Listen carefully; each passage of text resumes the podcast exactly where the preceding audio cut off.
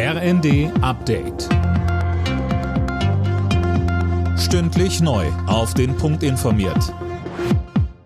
Ich bin Gisa Weber.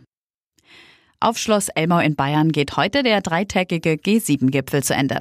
Bei den Beratungen ging es seit Sonntag vor allem um den Klimawandel und den russischen Angriffskrieg gegen die Ukraine.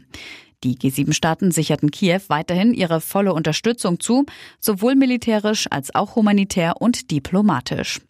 Der Ukraine-Krieg wird morgen auch ein zentrales Thema beim NATO-Gipfel in Madrid sein.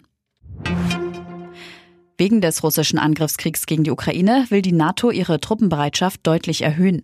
Das hat NATO-Generalsekretär Stoltenberg angekündigt. Demnach soll die Zahl der schnellen Eingreifkräfte auf mehr als 300.000 erhöht werden. Bisher umfasst die Truppe gut 40.000 Soldatinnen und Soldaten.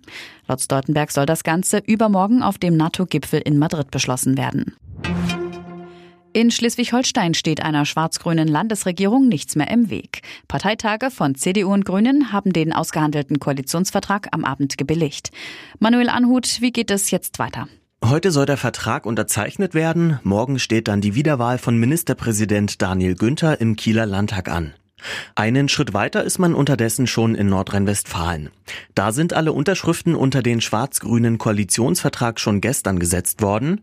Ministerpräsident Wüst stellt sich im Düsseldorfer Landtag bereits heute Nachmittag zur Wiederwahl.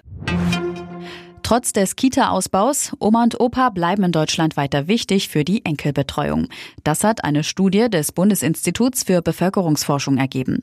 Demnach passen auf mehr als die Hälfte der unter Sechsjährigen regelmäßig die Großeltern auf. Und Top-Auftakt für Angelique Kerber beim Tennisturnier in Wimbledon. Die 34-Jährige setzte sich in Runde 1 in zwei Sätzen gegen die Französin Kristina Mladenovic durch. Der erste Satz dauerte dabei nur rund 17 Minuten. Alle Nachrichten auf rnd.de